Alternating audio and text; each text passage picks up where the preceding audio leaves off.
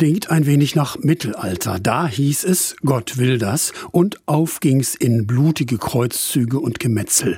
Das ist Geschichte. Aber auch neuerdings entzieht sich mancher mit diesem Gott will das der weiteren Diskussion. Ganz andere Geschichte scheinbar. Eine steile und enge Straße führt aus einem Trierer Vorort auf die Eifelhöhe. Zwei oder drei Haarnadelkurven machen's noch enger. Durchfahrt verboten für Fahrzeuge mit mehr als 2,8 Tonnen. Aber das hatte der Fahrer eines 32 Tonnen Sattelzugs ignoriert. Erste Kurve noch geschafft. Aus der zweiten hat ihn dann die Feuerwehr mit zwei Schwerlastkränen gerettet.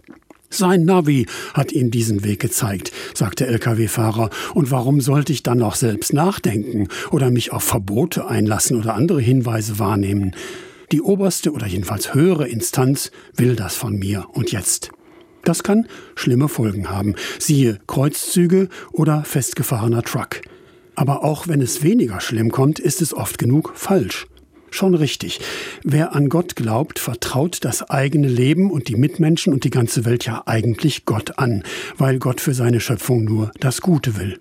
Aber wenn ich daran mitarbeiten will, also am Guten und am immer Besseren für Welt und Menschen, für Schöpfung und Geschichte, dann muss ich auch alle Kräfte aktivieren, die der Schöpfergott mir dafür mitgegeben hat. Hingucken also, aufmerksam bleiben, selbst nachdenken, mich klug beraten mit anderen denkenden Menschen, wahrnehmen, was die Menschen in meiner Umgebung jetzt brauchen, was die Welt wirklich verbessern kann oder was verboten ist. Und dann handeln, weiterfahren oder den Kurs korrigieren.